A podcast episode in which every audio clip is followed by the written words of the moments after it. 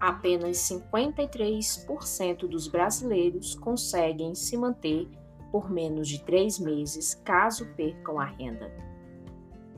Mais da metade dos brasileiros, precisamente 53%, conseguiriam cobrir as próprias despesas por no máximo três meses sem pedir dinheiro emprestado caso perdessem a principal fonte de renda.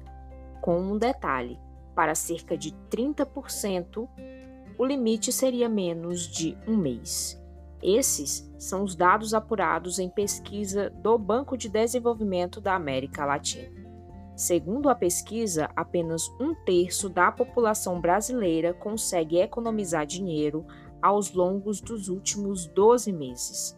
Dentre essas pessoas, a maioria, 72%, optou por deixar os recursos na poupança ou guardar o dinheiro em casa, 43%. Apenas 5% afirmaram ter investido em algum produto financeiro, uma fatia menor até do que os 15% que pediram para algum familiar guardar o dinheiro em seu lugar. Olá a todos, eu me chamo Carol Soares e esse é o podcast Café com Finanças, a sua dose matinal de conhecimento. Hoje o nosso papo é rapidinho sobre a reserva de emergência. Mas o que é uma reserva de emergência? A reserva de emergência é aquele dinheiro que você guarda para, como o nome diz, emergências é sempre bom manter algo em torno de 3 a 6 meses do seu custo de vida mensal para começar. Eu sei que a maioria das pessoas irá pensar como guardar dinheiro recebendo um salário mínimo.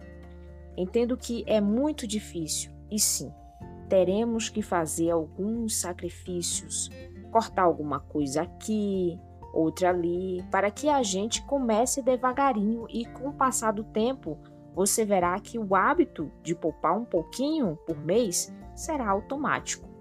Agora que você já começou a guardar um pouquinho do seu dinheiro, e aí?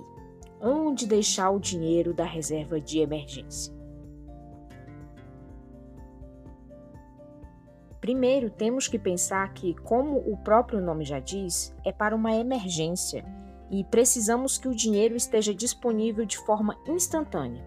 Sendo assim, precisamos de liquidez, ou seja, a possibilidade de transformar o número da conta em dinheiro vivo. Isso é a liquidez. Lembre-se, na reserva de emergência não estamos buscando rentabilidade, precisamos é de liquidez.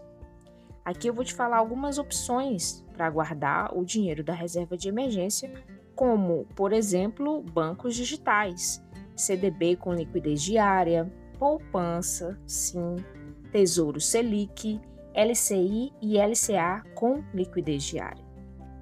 Essas foram as dicas da semana. E se você ainda não começou a montar a sua reserva de emergência, pense como é importante para a sua vida e de sua família. Comece a fazer as contas sobre os seus gastos mensais e mão na massa.